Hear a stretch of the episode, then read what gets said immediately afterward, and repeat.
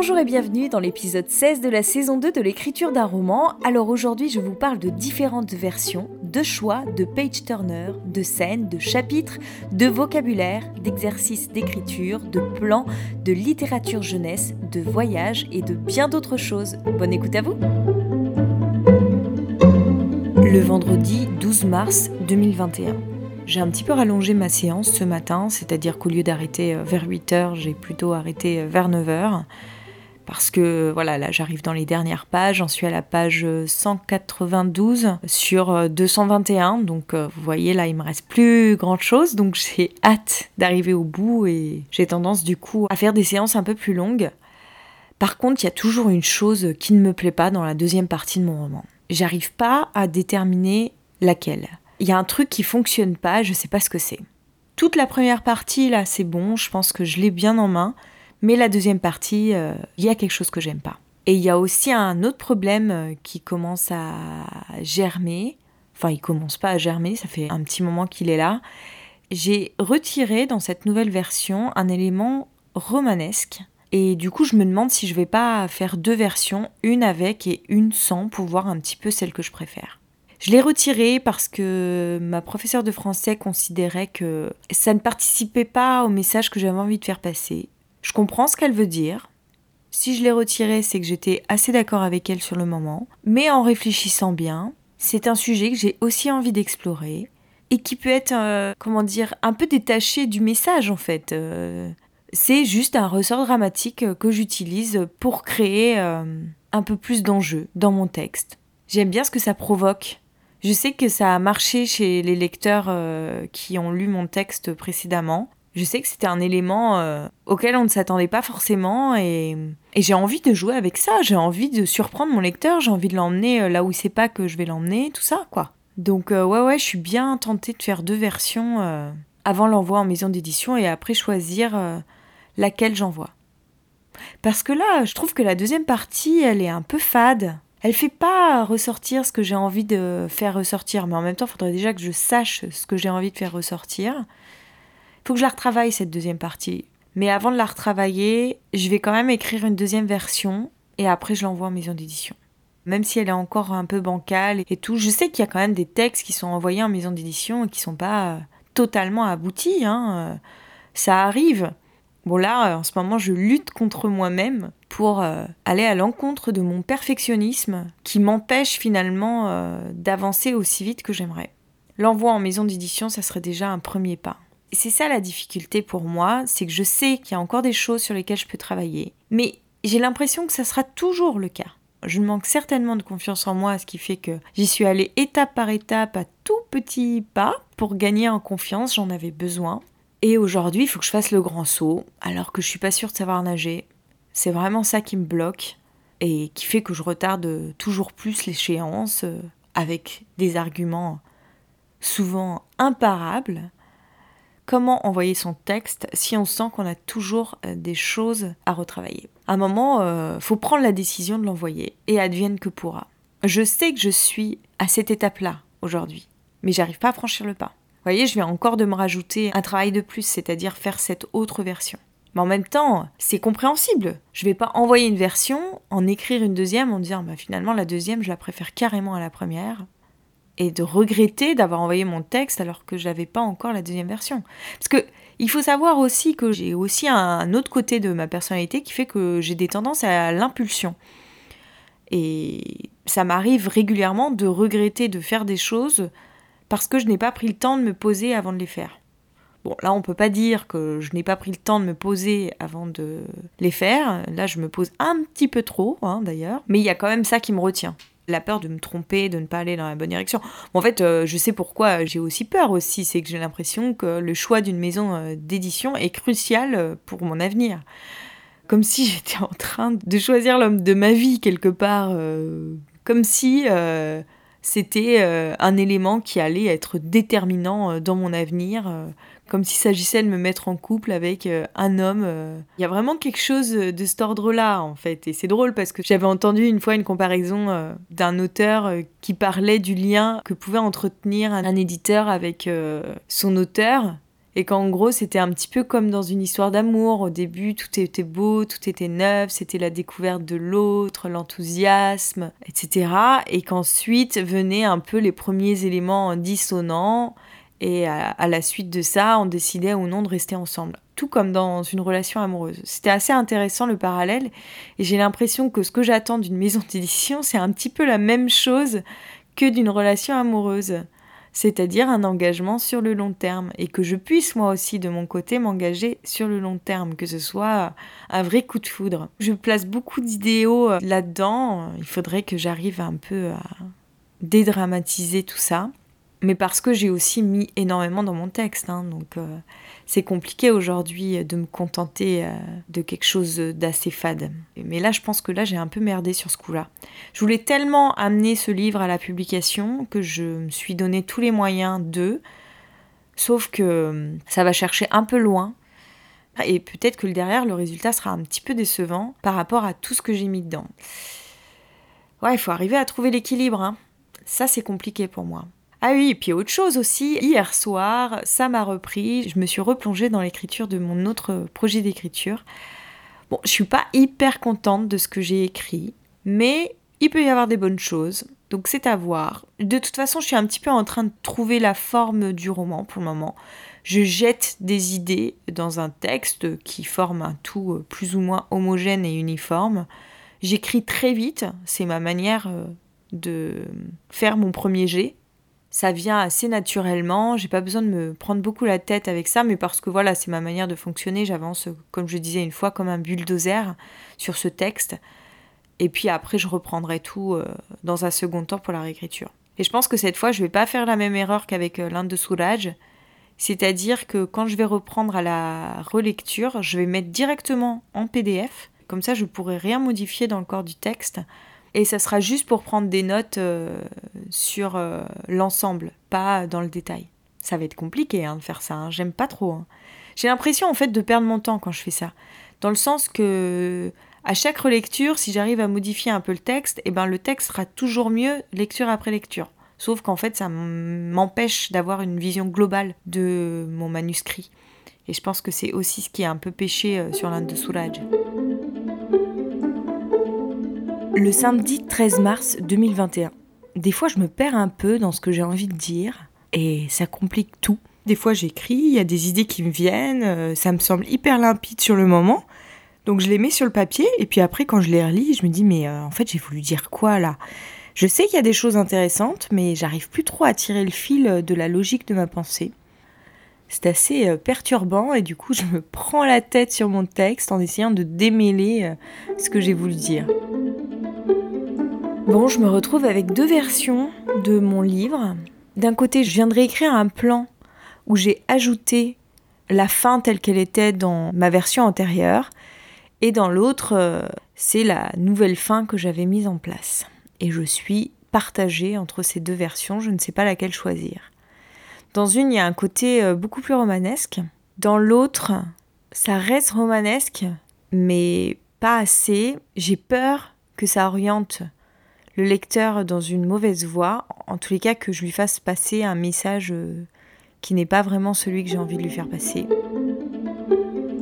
Plus je me rapproche de la fin, plus j'ai envie d'aller vite, plus j'ai envie de me consacrer à 100% à ce roman. Je n'ai plus envie que de faire que ça. Je pourrais passer mon week-end à écrire euh, sur ce texte pour avancer au maximum. Mais bon, je peux pas aller plus vite que la musique. Hein. Et donc ça avance trop lentement à mon goût.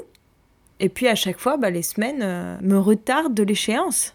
Même là, ce matin, j'ai déjà travaillé 4 heures. Je ne suis pas arrivée euh, assez loin encore. Bah, il est vrai qu'en même temps, j'ai mis en place une 24e euh, version qui reprendrait un petit peu un mix des deux dernières versions que j'avais écrites et qui à mon avis serait peut-être la plus appropriée, mais j'ai quand même envie d'aller au bout de la 23e version, au cas où, si jamais la 24e version ne fonctionne pas bien, pouvoir revenir à cette 23e version euh, pour l'envoyer aux maisons d'édition. Si j'ai deux versions abouties et que après je dois choisir entre les deux, il me semble que c'est un choix euh, plus facile que d'avoir à écrire un peu dans le vide sans savoir euh, trop où je vais. Je suis super contente, j'ai trop bien travaillé aujourd'hui. Plus de 5-6 heures, je pense, de travail, je peux encore compter, mais quelque chose comme ça. Et j'ai bien, bien avancé. Bah, la preuve, j'en suis à la page 221 sur 223. Oui, il a un petit peu augmenté euh, mon texte. Et j'ai encore euh, deux scènes à écrire, puisque ma fin a changé, hein, comme je vous le disais. Donc du coup, ça, c'est des scènes que je n'ai pas écrites. J'ai commencé à les écrire, mais voilà, je vais m'arrêter parce que j'ai déjà bien bossé. Je me garde ça pour demain matin. Je suis assez contente parce que du coup, euh, par rapport à la deadline que je m'étais fixée, bah, j'ai pris de l'avance pour une fois. Et donc, ça va me permettre de travailler sur la deuxième version que j'ai en tête. Après, il va falloir que je choisisse entre ces deux versions. Peut-être que je vais me faire aider par quelqu'un. J'ai souvent remarqué que quand on avait des choix à faire, le fait d'en parler à quelqu'un, d'en discuter avec quelqu'un, ça permettait de prendre une décision. C'est pas lui qui nous dit euh, la décision qu'on doit prendre, mais par rapport à ce qu'il nous dit, on est plus ou moins orienté dans un sens que dans l'autre. Donc je vais voir, je vais voir surtout si la personne à laquelle je pense pourrait être disponible pour euh, ça. Et euh, peut-être qu'elle pourra m'aider à choisir. Bah, évidemment, c'est quelqu'un qui a déjà lu mon texte, hein, parce que je ne vais pas demander à une nouvelle personne de le lire. Et puis à partir de là, je retravaillerai euh, de fond en comble la version que je compte envoyer à des maisons d'édition. Alors quand je dis de fond en comble, je vais juste traquer toutes les répétitions, toutes les tournures de phrases maladroites, ce genre de choses, les fautes d'orthographe, pour proposer une version la plus complète qui soit à une maison d'édition. Même s'il y a des passages qui peuvent encore être améliorés, je ne vais pas forcément m'apesantir dessus.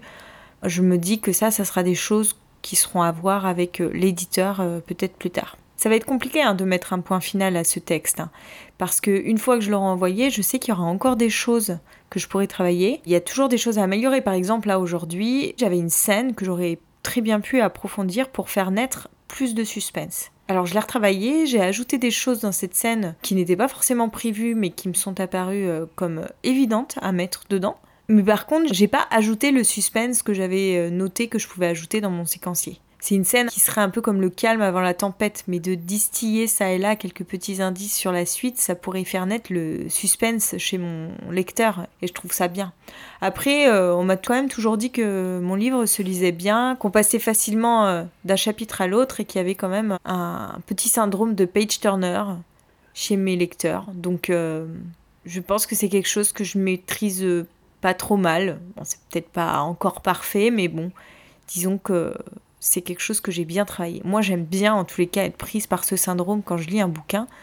Donc, j'aimerais bien euh, faire cet effet-là euh, chez mes lecteurs. Le dimanche 14 mars 2021. Hier, j'ai fini euh, la réécriture de la version 23 de mon roman. Et là, je me suis attaquée à la réécriture de la version 24. Mais c'est un véritable schmilblick pour remettre les scènes dans l'ordre. J'avoue que je me perds un petit peu avec ça. Enfin là, je suis bien en train de me prendre la tête, quoi. Je m'aperçois que bah non, ça, ça peut pas venir ici, parce que ceci, parce que cela. Donc bon, je pensais que j'avais déjà remis en ordre tout ça hier, avec le résumé euh, rapide que j'ai écrit de la version 24, mais en fait pas du tout. Il y a encore des scènes qui sont mal placées et qui ne fonctionnent pas telles quelles. Donc bah va falloir que je reprenne ça. Et j'avoue que là, ça me prend un petit peu la tête. Mais peut-être parce que aussi j'ai beaucoup travaillé euh, hier et que bah, aujourd'hui ça fait depuis ce matin que j'y suis et pareil je commence à fatiguer. Je vais d'ailleurs euh, pas passer ma journée à écrire comme j'ai pu le faire hier, hein, ça c'est sûr.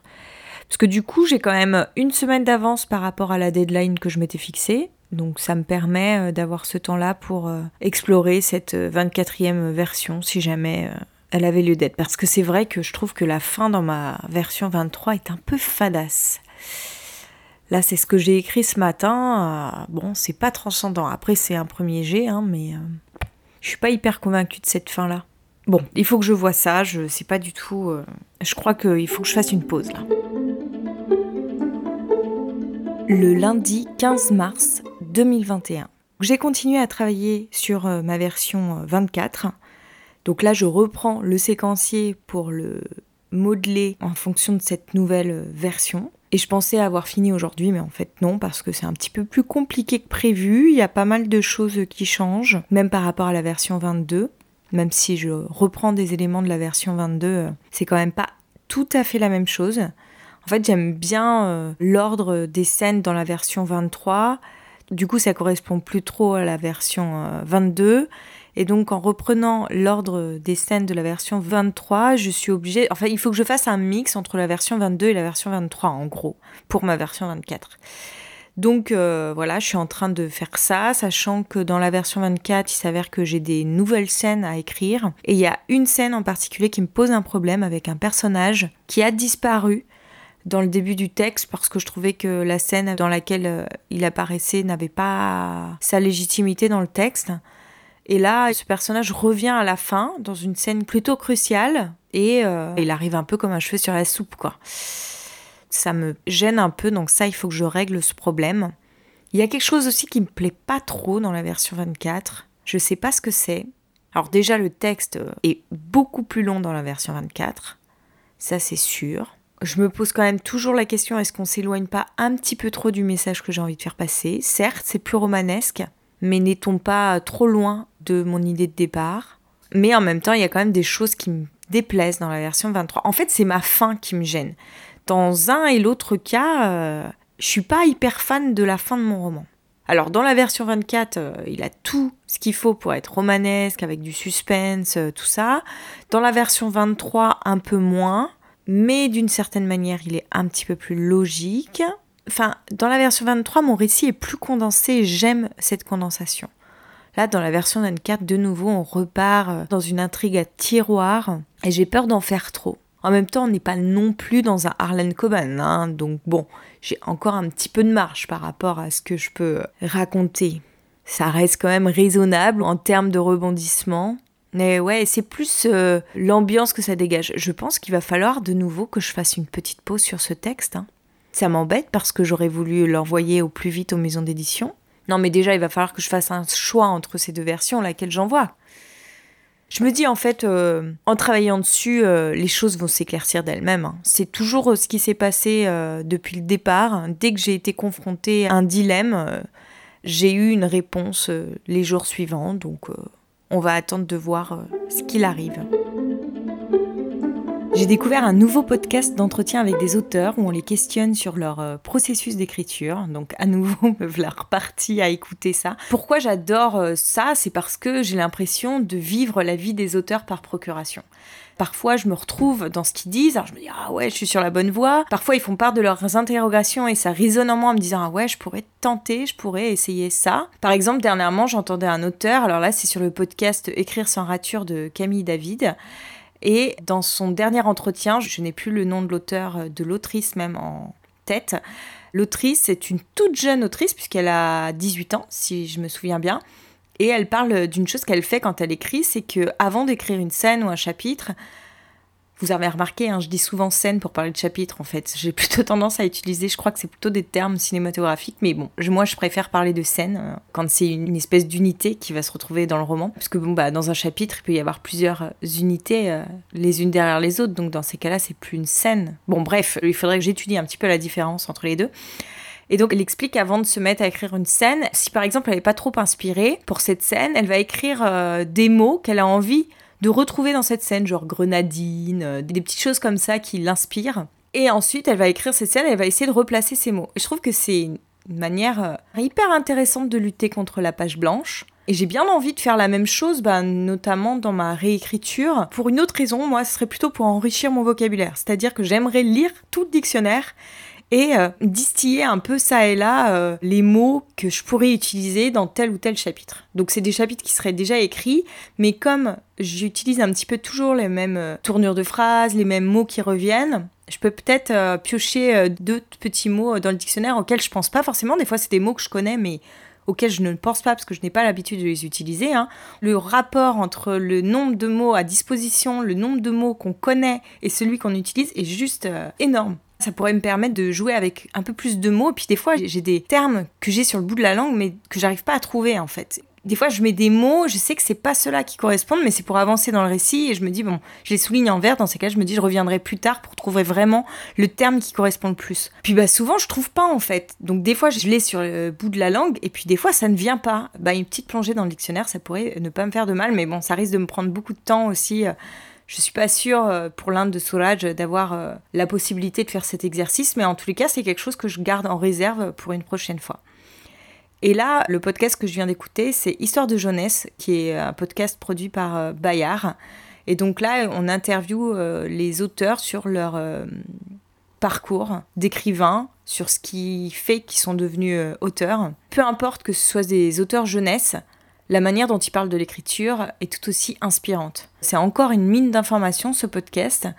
Donc je pense que je vais passer pas mal de temps à écouter un petit peu ces entretiens et puis aussi, des fois, euh, ça me donne à réfléchir sur mes propres euh, projets d'écriture. Alors là, j'ai commencé à faire quelque chose que je n'ai jamais fait pour l'Inde de Soulage.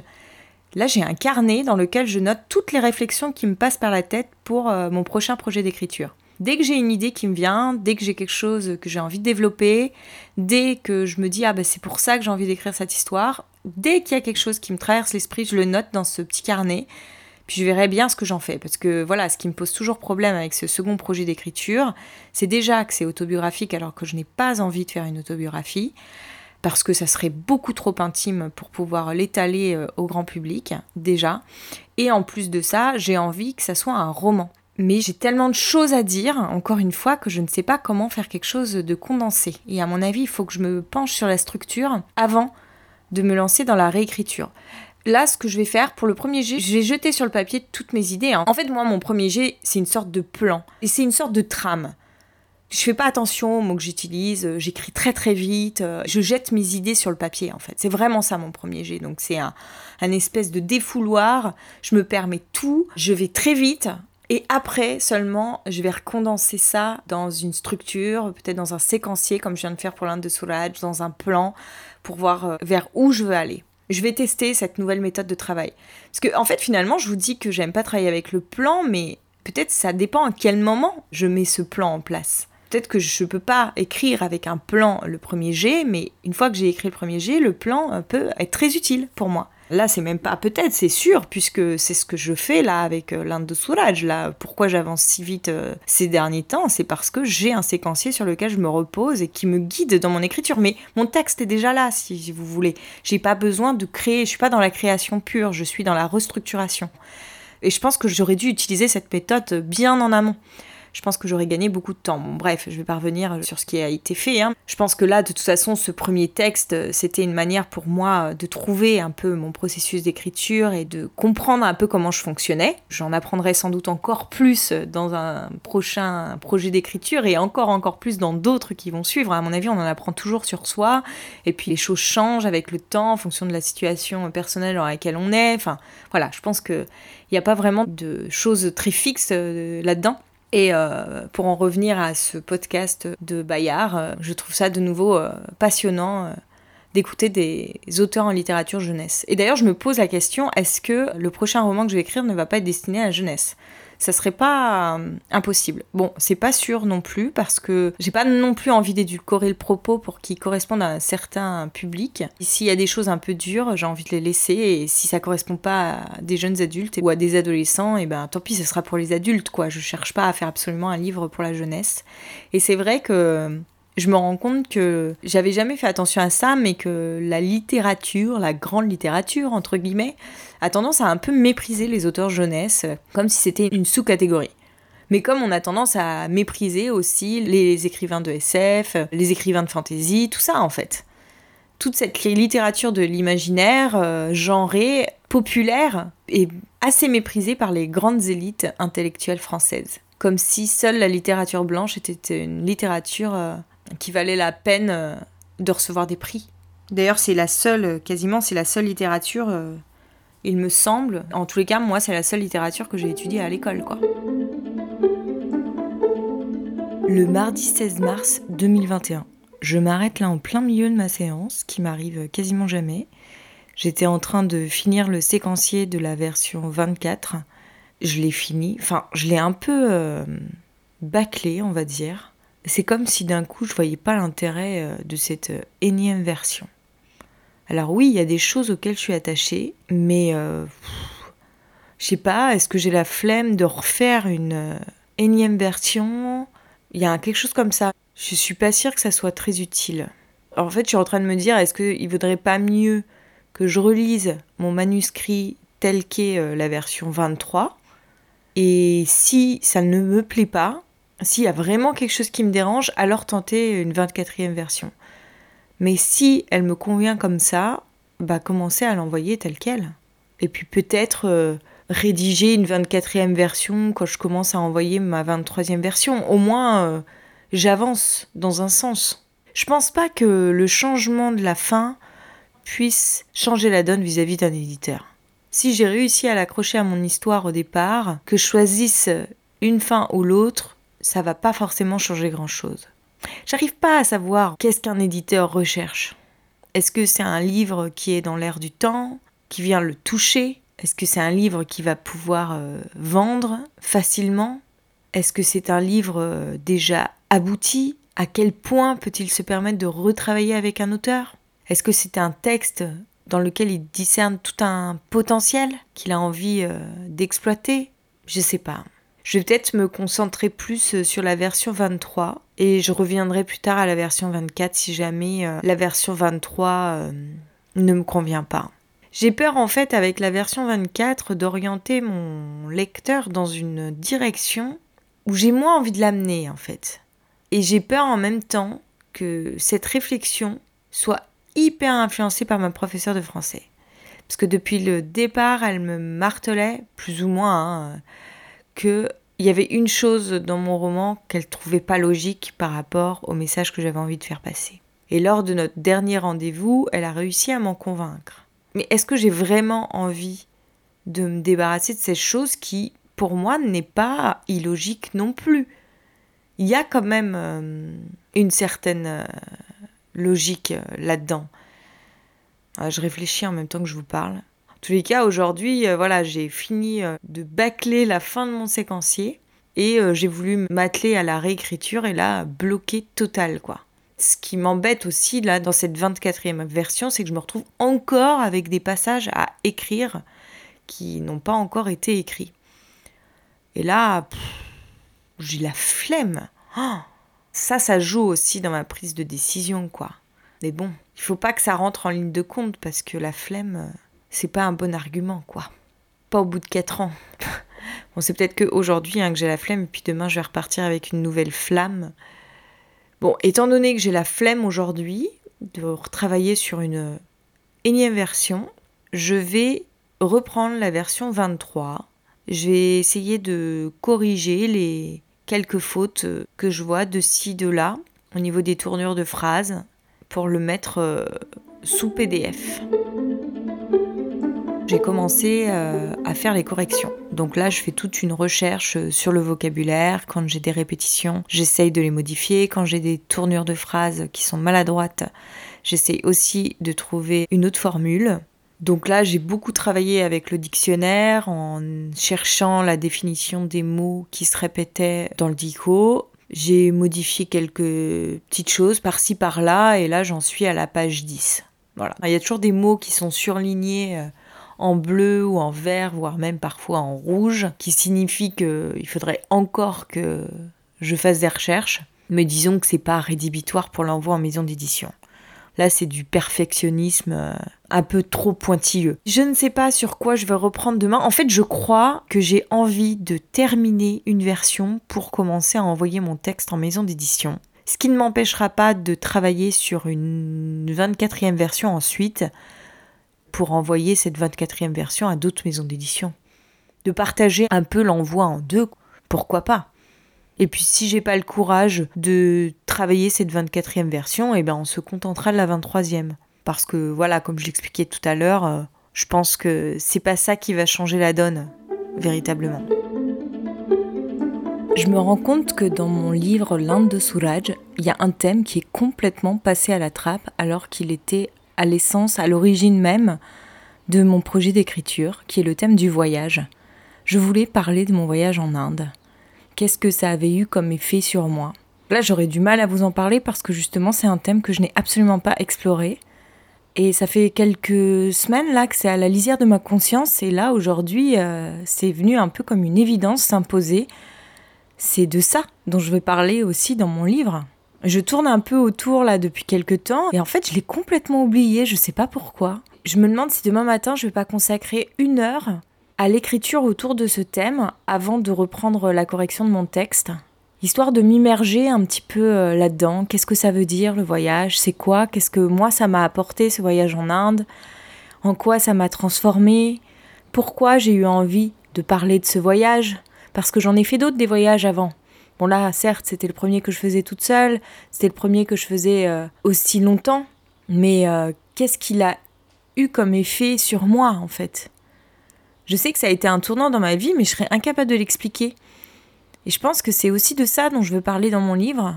Il faut que je retrouve un petit peu euh, l'essence de ce texte. Peut-être qu'un de ces quatre, ce qui serait pas mal aussi, c'est que je relise mon journal que j'écrivais quand j'étais en Inde la première fois, pour voir un petit peu qu'est-ce qui m'a fait vibrer quand je l'ai lu.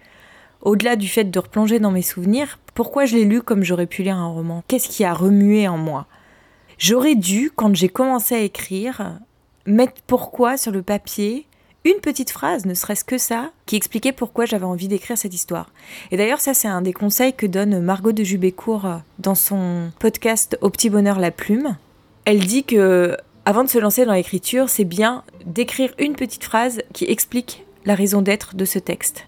Comme ça, si jamais à un moment on est en panne d'inspiration ou un moment de creux, un moment de page blanche, on revient à cette ligne et on se rappelle qu'est-ce qui a motivé euh, notre attention d'écriture. Et je l'ai pas fait pour l'Inde de Souraj, c'est bien dommage. La suite de mes aventures d'apprenti écrivain au prochain épisode. J'espère déjà que celui-là vous a plu et si c'est le cas, je serai ravie de vous retrouver la semaine prochaine, même jour, même heure, vendredi à 18h.